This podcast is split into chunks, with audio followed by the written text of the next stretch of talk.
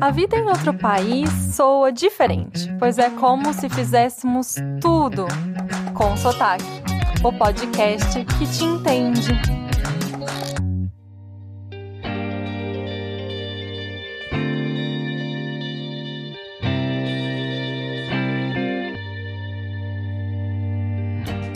Vem cá, você já se imaginou em um relacionamento com data para terminar? Nesse episódio, minha convidada precisou não apenas aprender a ter residência em um país diferente a cada três anos, como também como tocar a vida amorosa enquanto pulando de país em país. E aí, esse estilo de vida é seu tipo? um episódio tão espontâneo que pode te surpreender. Então, bora lá!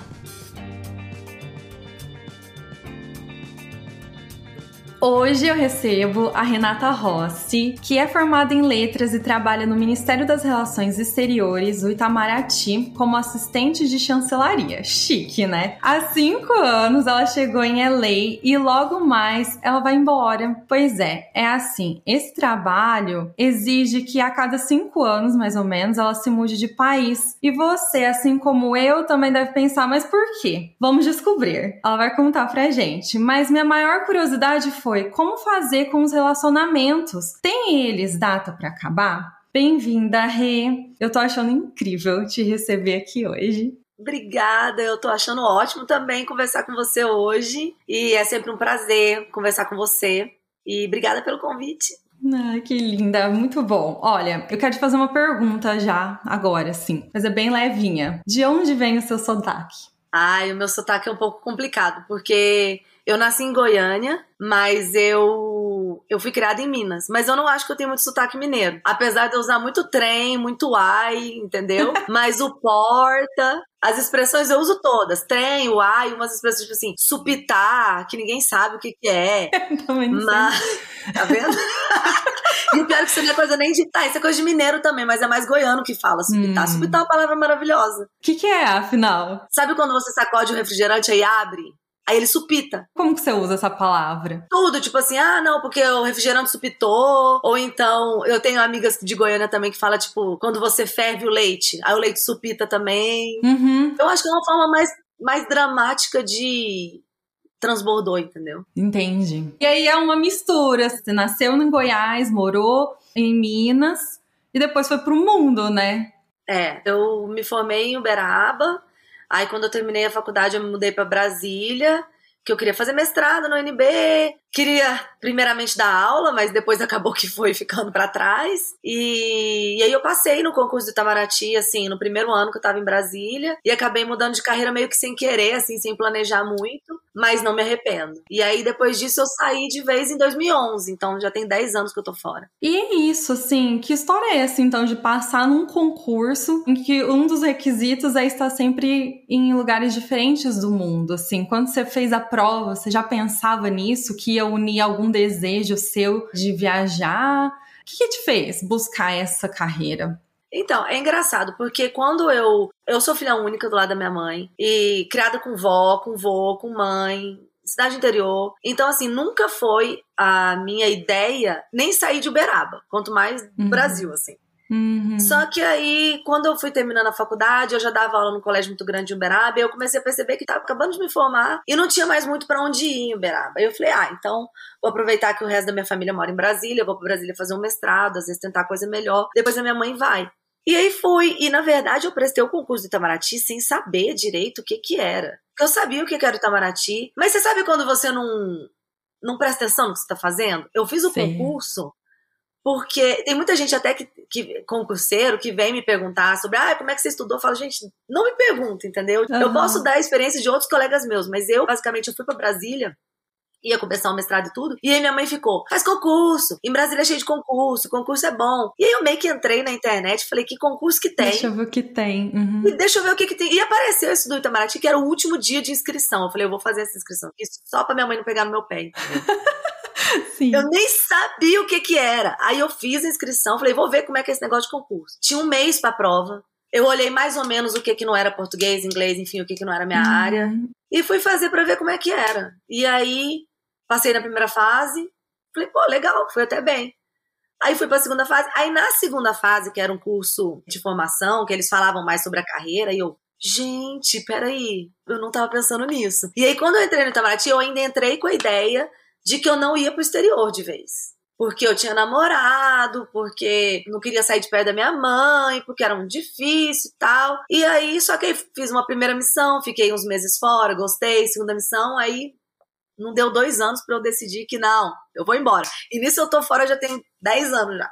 Então, olha, conectou com você, né? Um trabalho uhum. que você não esperava, você não buscava e fez sentido. E já tem aí um pouquinho do que a gente quer conversar aqui hoje, né? Você já tinha um namorado lá no Brasil e foi um ponto para você. Deixa eu só fazer per algumas perguntas antes. Você pode escolher os países para onde você vai? Mais ou menos. É porque o Itamaraty tem uma, tem uma classificação de postos, né? Que vai de A a D.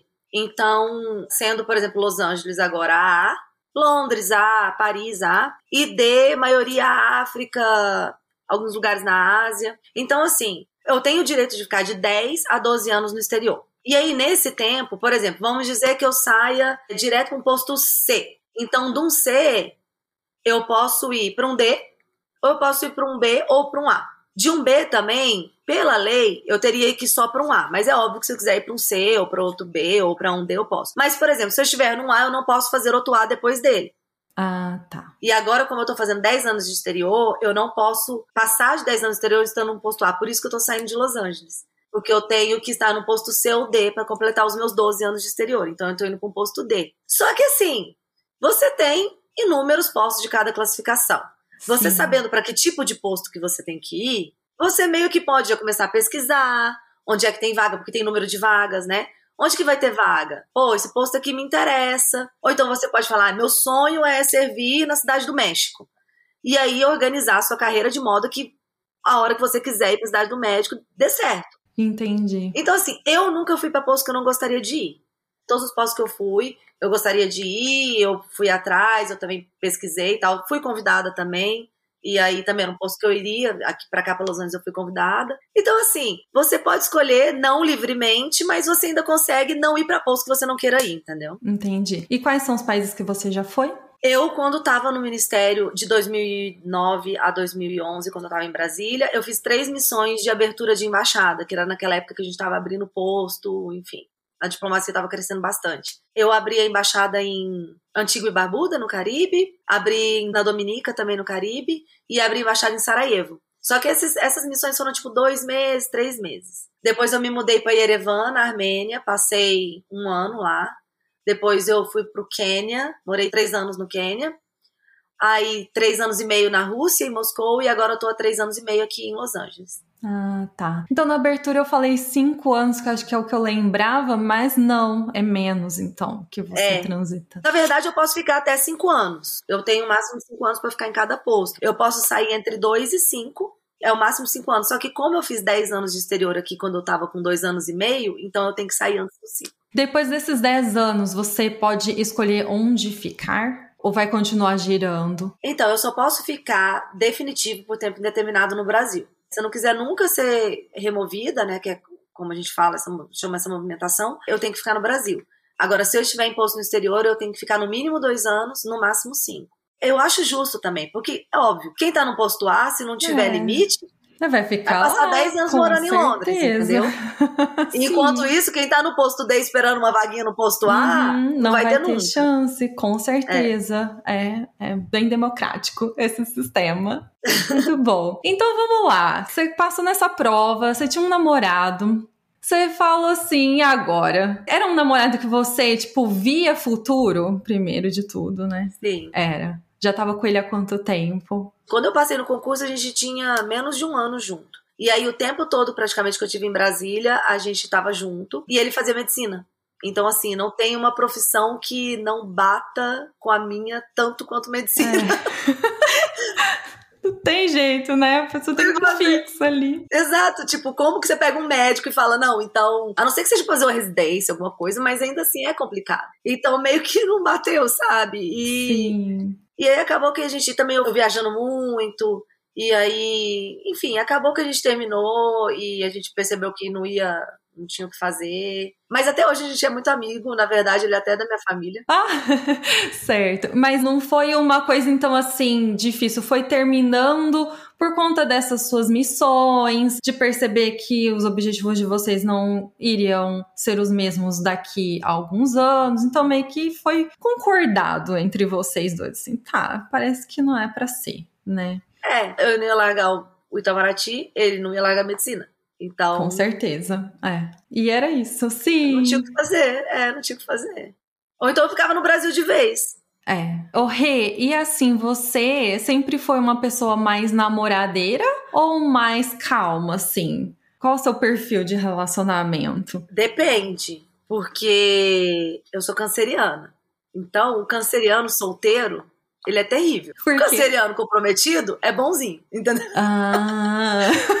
canceriano solteiro, não tá nem aí com nada. Então, assim, eu, quando eu tava nos meus primeiros postos, eu tava mais nova, eu não tinha namorado, eu não esquentava minha cabeça. Eu fazia o que me dava na ideia e, e, e curtia. Mas eu, quando tô no relacionamento, eu sou dessas que, tipo assim, eu dou uma boiada pra não sair do relacionamento. Eu vou até o fim, até não ter mais jeito, entendeu? Então, assim, eu tenho os dois perfis. Se eu gosto de alguém, se eu tô num relacionamento, eu faço de tudo. Eu sou aquela pessoa que não vai trair, que não vai, sabe? Eu eu não sou esse tipo de pessoa, eu sou bem calma. Agora, se eu não tô no relacionamento, aí eu. Eu te pergunto isso porque eu acho que faz um certo sentido, né? Do tipo, se você é uma pessoa que se apega afetivamente, tipo eu, é uma dificuldade enorme de pensar, nossa, como eu vou deixar, como fazer, sabe? Assim. E eu tô com meu marido há 17 anos, desde que começamos a namorar, sabe? Ou mais, se não, se não tiver perdendo as contas já. E sete casados. Então, assim, claramente sou uma pessoa que se apega afetivamente. Então, por isso que eu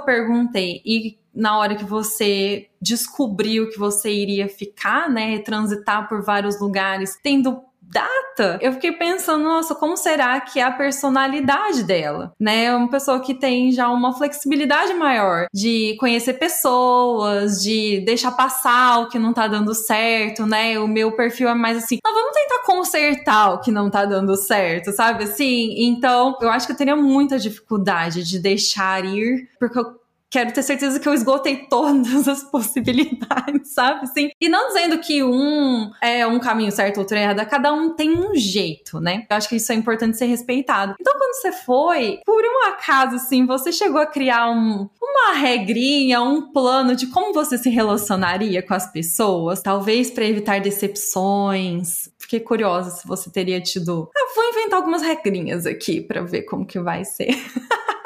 É, não, assim, é engraçado porque eu sempre fui muito apegada, né? E eu também sou dessas, eu tento consertar as coisas até quando eu já tô vendo que não tem conserto e eu tô lá, não, vamos tentar, vamos não sei o quê. Mas ao mesmo tempo, eu sou esse tipo de pessoa que eu tento até o último minuto. Mas na hora que eu desisto, eu largo pra lá. Eu não fico, desisti, desisti, acabou, acabou, ótimo, beleza, vida que segue. Então, eu não criei regra, não. É engraçado, né? Porque eu tinha essa coisa de me apegar. Porque primeiro era assim: eu quero casar, eu quero ter quatro filhos. Ah. Aí agora é tipo, Deus me livre de ter filho. Então, assim. Sim, entendi. eu fui mudando muito o meu jeito de ser por causa dessa minha vida. Assim. Eu acho que a minha carreira me fez lidar com as coisas de uma forma diferente. Então, eu fui e aí tive namorados no Quênia. E é engraçado porque no Quênia, os meus namorados que eu tive também eram pessoas que estavam de passagem. Não era ninguém de lá. Então as pessoas que eu namorava também tinham data para ir embora. Então você chegava e contava para pessoa assim, esperava um tempo para contar, então É, não, assim, normalmente as pessoas sabem. E quando a gente tá no exterior assim, principalmente quando é um posto mais complicado, igual era na Nairobi, você acaba que você convive muito com as pessoas de dentro do círculo diplomático. Então os meus amigos eram pessoas de outras embaixadas que também estavam vindo e saindo entendeu? Uhum. Eu tinha poucos amigos locais, assim, que moravam lá de vez. Os meus amigos eram todos de embaixados ou da ONU. Então todo mundo tinha data para ir embora. Então eu tive um namorado lá, um namorado que eu tive com ele por mais tempo, foi mais de um ano e pouco. Ele era da embaixada de Israel.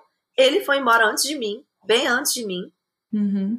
E a gente continuou junto. Então eu pensava, não, vamos fazer na distância, vamos vendo como é que é. Eu cheguei a ver de talvez eu sair de Nairobi e ir para Tel Aviv para tentar fazer as coisas funcionarem. E aí ele se mudou de Nairobi, foi para Berlim. E a gente ainda passou mais uns seis meses namorando assim, ele em Berlim, eu indo lá de vez em quando, visitar e tudo. Mas aquela coisa, enfim, não dava certo, também por causa de religião, né? Porque também é uma coisa complicada quando você se relaciona com pessoas que têm uma religião que, por exemplo, os judeus. Eu não sou judia, então era um problema. Então acabou que terminamos por causa disso também. E quando é judeu não pode nem namorar ou é só o casamento que não seria, ou você teria que ser convertida? Pode namorar, mas aí eu teria que me converter. Tem alguns que não, que não, não se preocupam com isso, isso não é um problema. Mas para esse meu namorado era um problema, eu teria que ser judia, porque ele queria que os filhos dele fossem judeus, porque passa da mãe e não do pai. E ele falava para mim uma coisa que também é justa, de tipo, eu, eu sei o quanto é difícil o processo de se converter, e mesmo que você diga para mim que quer se converter, eu não acho justo fazer isso com você entendeu? Se não é uma vontade genuína da pessoa, né? Principalmente por isso. Exato. E aí acabou que a gente terminou, eu continuei em Nairobi por um tempo. E aí depois eu fui para Moscou. Aí quando eu fui para Moscou eu tava solteira e em Moscou não tive namorado nenhum. Moscou não namorei ninguém. É isso. Passei três anos tranquila. Mas nem rolinho por ali? Um crush aqui é, ali? É, vários rolinhos. E aí a gente, quando ia pro Brasil, aí quando vai pro Brasil, porque, porque tem isso também. Você vê pra fora casada, né, amiga? Então uhum. é, é diferente. Sim. E casada com brasileiro. Um estrangeiro, ele tem um jeito diferente de, de lidar. Não é igual a gente brasileiro, é não sei o quê, rolinho aqui, rolinho ali. É muito difícil, entendeu? Uhum, entendi. Então, no meu tempo de Moscou, eu tive mais rolo no Brasil ah, do que em Moscou. Do que em Moscou. e você acha assim que. Então, dessas idades que você esteve, Moscou foi uma das mais rígidas, assim? Você acha que era por conta das pessoas? Você não estava nesse clima? Juntou as duas coisas? Porque você falou que estava bem tranquila, né? Então talvez fosse um momento seu, porque a gente tem esse momento, mas ah, eu tô bem comigo mesma, não quero saber, né? Exatamente. Foi um momento juntou as duas coisas. Juntou não ter muita, muito interesse ou né, as pessoas, como é que, que eram as coisas, assim. Não sei, é engraçado, que pensando assim, eu, eu, não sei exatamente. Porque teve, claro, que teve pessoas interessadas em mim, eu também. Mas nada que eu me preocupasse muito em levar pra frente. Porque eu tava ali, eu tava cheia de amigos. A gente saía todo dia, sabe? Eu fazia o que eu queria. E morando em Moscou, morando, querendo ou não, na parte europeia da Rússia, eu viajava todo final de semana, entendeu? Eu comprava uma passagem ia sexta-feira para Londres, voltava no domingo. Eu fazia o que eu queria. Então isso para mim não tinha preço, sabe? Uhum. Eu comprava, eu tinha uma amiga que morava em Londres, que ela comprava ingresso para show, tipo assim, para ela ou para mim. Aí ela só me avisava: "Ó, oh, Rê, tem show dia tal aqui em Londres, tá? Compra passagem". Que fantástico fantástico! Nossa, fantástico. E eu ia, então isso pra mim não teve preço, sabe? De você poder fazer o que você quiser. Era barato, eu via meus amigos, eu viajava para todo lado, eu ia para onde eu queria, chegava em casa de manhã. Então, assim, foi muito bom. Muita foi liberdade. Uhum. E que legal, achei muito interessante essa parte. E você chegou a comentar assim que antes você tinha um sonho do casamento, queria ter quatro filhos. E eu tinha essa pergunta assim: se algum dia você sonhou com casamento? Você falou que não pensa mais em filhos, mas aí depois comentou o rapaz que era judeu e que isso foi um empecilho para que pudesse existir um casamento. Onde você está nesse momento com relação a casar e construir, né, uma vida junto? Eu fui casada, né, durante um ano. É mesmo? É, eu nunca te comentei Acho isso. Acho que eu não sabia, não. Eu fui casada durante um ano, no período que eu tava na Armênia. E foi bem traumático. Então, eu tinha essa coisa, eu acho que também é igual eu falei, a vida a gente vai mudando, né? De acordo com o que a gente precisa e de acordo com o que a vida vai acontecendo, a gente vai deixando de dar valor em certas coisas, dando valor em outras coisas. É então, esse meu casamento serviu para mim, principalmente, dar valor em quem eu sou. Uhum. E nunca aceitar deixar de ser quem eu sou ou deixar de fazer as coisas que eu gosto por causa de outra pessoa. Então, assim, já tem 10 anos que eu tô divorciada. E você casou com um armeno, com um brasileiro? Um brasileiro, um colega do ministério. O que seria muito mais fácil, porque quando a gente casa com gente de dentro do ministério, a gente vai para os lugares juntos, trabalhando os dois, é, né? Sim. Então seria muito mais fácil, mas seria possível. Uhum. Mas foi, foi impossível. Eu poderia te perguntar por que foi traumático esse casamento? O que era abusivo? Era um, um relacionamento extremamente abusivo.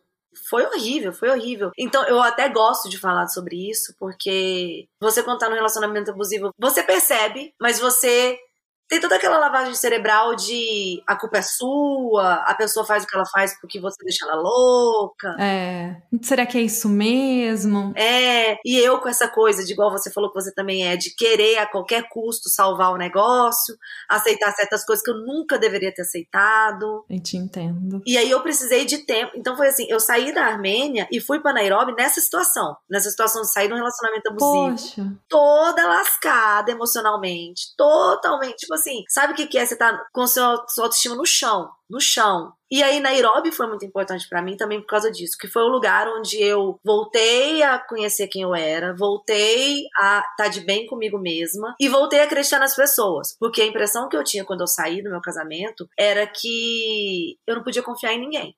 Uhum. Entendeu? Ninguém valia a pena, era todo mundo horroroso, ia ser só trauma, trauma e trauma. E em Nairobi eu conheci pessoas incríveis que eu tenho na minha vida até hoje e que me fizeram ter fé na humanidade de novo. Sei, sei. Então, Olha. Nairobi para mim foi tipo assim um período de renovação. E Nairobi fica em qual país? É na África, né? No Quênia. No Quênia. É, passei três anos lá. Então, assim, foi muito importante para mim esse período de Nairobi. Quando eu fui para Moscou e que eu tava bem, foi justamente, tipo, eu gosto de quem eu sou, eu tô bem comigo mesma, eu não vou aceitar mais me submeter a certas coisas.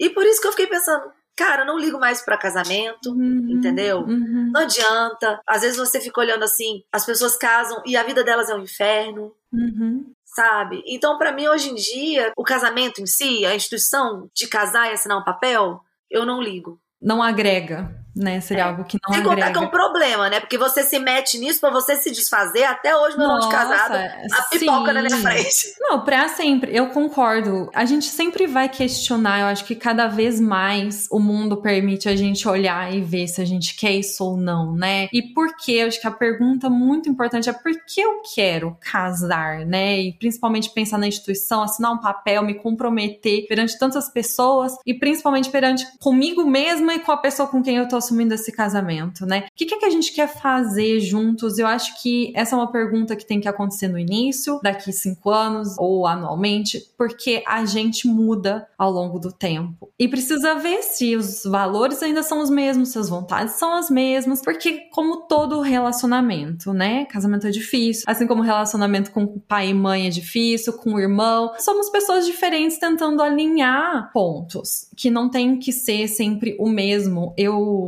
conversando um dia com a minha prima, ela falou, nah, nossa, eu acho muito legal que você e o Daniel, vocês não se obrigam a estar sempre juntos. Então, se um quer ir em algum lugar e o outro não quer, tá tudo bem um ir sozinho. Mas quando é importante pra mim que ele esteja comigo, eu, eu deixo claro, não, eu sei que isso não é algo que te encanta, mas pra mim é importante que você vá comigo. E a pessoa faz aquele esforço pra estar junto. Mas não sempre, né? Os casamentos antigos ou a de pouco tempo, às vezes tem até ainda hoje. Não, tem que ser tudo junto. A gente é casado, a gente vai fazer tudo junto. E o outro tá infeliz ali, queria estar em outro lugar, ele é obrigado. Eu não gosto disso. Então, desde que eu e Dani a gente volta pro Brasil, desde o primeiro ano que a gente mora aqui, volta, fica cada um na casa dos seus pais, porque é onde a gente quer estar. Né, eu quero curtir porque eu tô lá 15 dias só. E eu quero curtir, acordar lá com o pão de queijo que meu pai vai trazer. E ele quer acordar com o que acontece lá no café da manhã da casa dele, ou com qual seja a rotina lá daquela casa. Então, qual que é o problema? Isso não faz a gente ser menos casal. Então, é onde vai aliviando o peso do casamento, eu imagino. Porque quando a gente é sempre obrigado a coisas que os outros querem que a gente seja, fica absurdamente difícil e pesado e não faz sentido.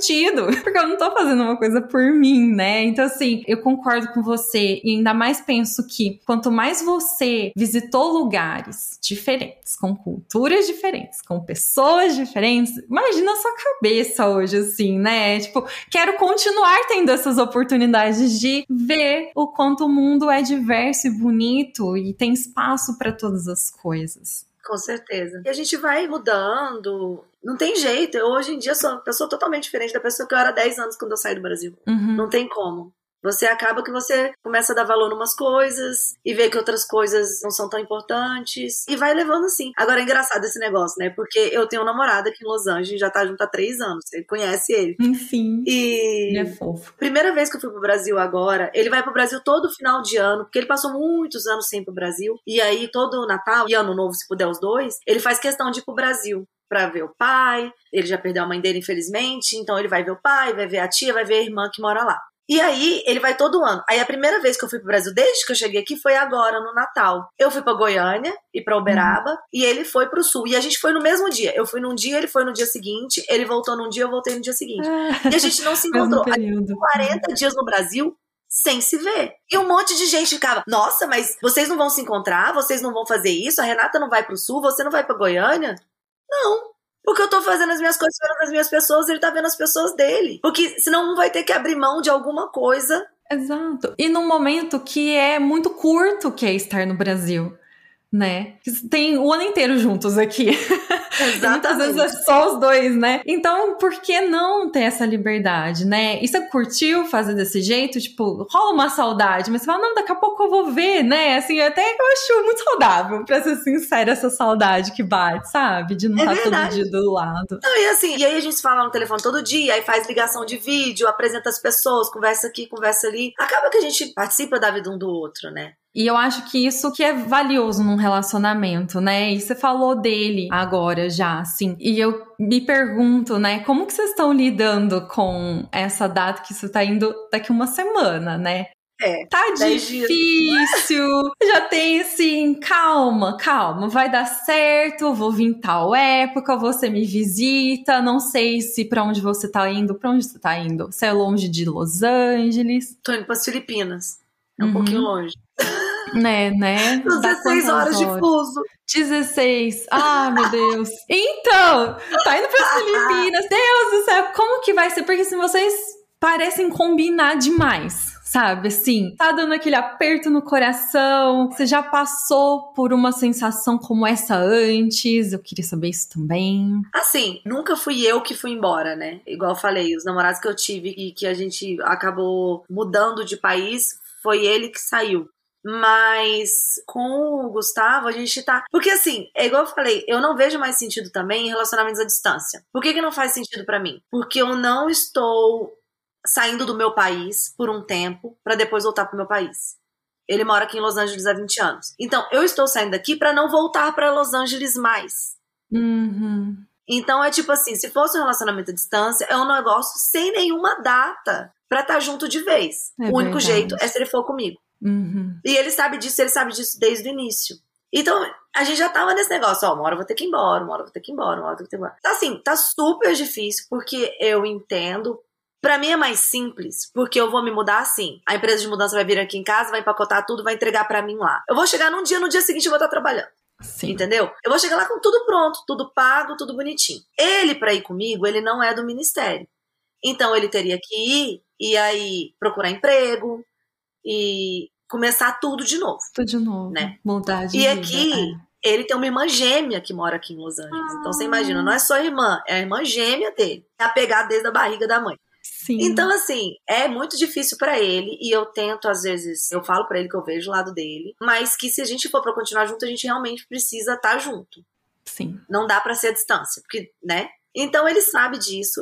E aí o que a gente tá fazendo é o seguinte: ele tá querendo fazer aos poucos, né? A mudança. Pra não, tipo, eu vou vender meu carro, eu vou pedir demissão, vou fazer isso aqui lá, vou chegar lá em Manila, vai dar uma semana falar, não quero ficar aqui, eu quero ir embora. Então o que, que a gente vai fazer? É o que tá combinado. Eu, eu vou, ele deve ir no mês que vem. Ele vai tirar uns 50 dias de férias que ele tem acumulado muito tempo. Vai nesses 50 dias para Manila de férias, muito entre aspas, porque, igual ele falou, eu vou de férias, mas não vou agir como se eu estivesse de férias, vou agir como ah. se eu tivesse, né, Legal. chegado lá. Uhum. Então, assim, Sim. ele vai andar pela cidade, ele vai ver como é que é, vai sentir como é que é morar lá, ele vai ver quais são as oportunidades de trabalho. E aí ele vai decidir se ele quer ir de vez. Uhum. Entendeu? Nossa, ótimo. Então ele deve, ele deve voltar depois de 50 dias. Aí, se ele decidir, não, eu vou, aí ele volta, ele dá o aviso no trabalho, ele vende o carro, uhum. ele faz as coisas dele faz e vai transição. de vez. Correto. Então, esse é o plano. Sim. Me parece possível, é um plano possível. É isso, eu acho que quando a gente pensa por partes, é mais tranquilo. E eu acho que é por isso que me intriga tanto essa sua rotina, né, de um país por vezes, são a cada três anos. Como lidar com isso, assim? E parece que você é essa pessoa de leveza. Eu tenho, por agora, é isso que eu tenho. E eu vou viver de forma intensa isso, sabe? E eu acho muito legal. Eu acho incrível é. de verdade. Porque não é uma coisa simples de tomar essa decisão e de fazer. E a gente se apaixona, a gente passa a gostar da pessoa, né? E como eu acho que um dos pontos para mim que pega assim, por que começar um relacionamento se eu sei que ele vai terminar? Sabe? Isso provavelmente veio para você inúmeras vezes. Como que é, assim, Rê? Tipo, ainda assim, você falava, não, mas estou viva, né? Vamos lá. É igual eu falo. Se a pessoa é do ministério, tranquilo. Mas se a pessoa não é, também é muito difícil você pedir pra pessoa largar tudo e ir com você para algum lugar. E tem pessoas em pessoas, sei lá. Se o Gustavo fosse uma pessoa que, sei lá, que tem uma empresa gigante que ele toma conta, ele não tem como largar. Não. Entendeu? É. Então, assim, uhum. vai muito da pessoa. Mas eu sempre brinco que você, assim, ah, você não vai ninguém também, não. Arruma um namorado em cada posto e tá ótimo, entendeu? então, tá tudo certo. Eu me apego, mas ao mesmo tempo, eu dou muito valor às coisas que eu conquistei. Uhum. Voltando à coisa do casamento, que eu comecei a dar valor em mim, nas minhas coisas, eu dou muito valor ao que eu conquistei, entendeu? Eu dou muito valor à carreira que eu tenho, à história que eu tenho dentro do Itamaraty, que, tipo assim, hoje em dia, depois de 12 anos, 13 anos de carreira, 13 anos eu fiz esse ano, as pessoas me conhecem, as pessoas conhecem meu trabalho. Eu vim para Los Angeles a, a convite, por causa do meu trabalho. Então, assim, são coisas que eu não tenho como largar sabe? E eu também não tenho como obrigar a pessoa a ir comigo. Então, se a pessoa está disposta a ir e acha que tá ok, tudo bem, mas eu não vou ficar, não, mas você tem que largar tudo. É difícil. E assim, já meio que encerrando, você tem vontade de fazer essa possibilidade de criar raízes no Brasil, ficar por lá, já que é a única possibilidade de ter uma casa, de ter um lugar para chamar de seu? Você tem essa vontade de ficar no Brasil? Não? Quais são os próximos, assim, o que, que você imagina de você daqui a um tempo? Não, eu não tenho. É engraçado, porque eu não tenho vontade de ficar no Brasil de vez. Ainda brinco com o Gustavo, porque às vezes eu falo, talvez quando, sei lá, eu aposentar. Uhum. Mas eu ainda brinco com ele porque ele é cidadão americano também. Eu falo assim, eu pego um green card, a gente aposenta aqui, entendeu? Sim. Sem ilusão, a gente compra, a gente compra um trailer e fica por aí. A pessoa que nem é aposentada quer ficar no mesmo lugar, entendeu? Ah, exato. Eu falo assim, gente, você tem rodinha mesmo, até já se importa tá? Não quero ficar quieta, Natália. Não quero.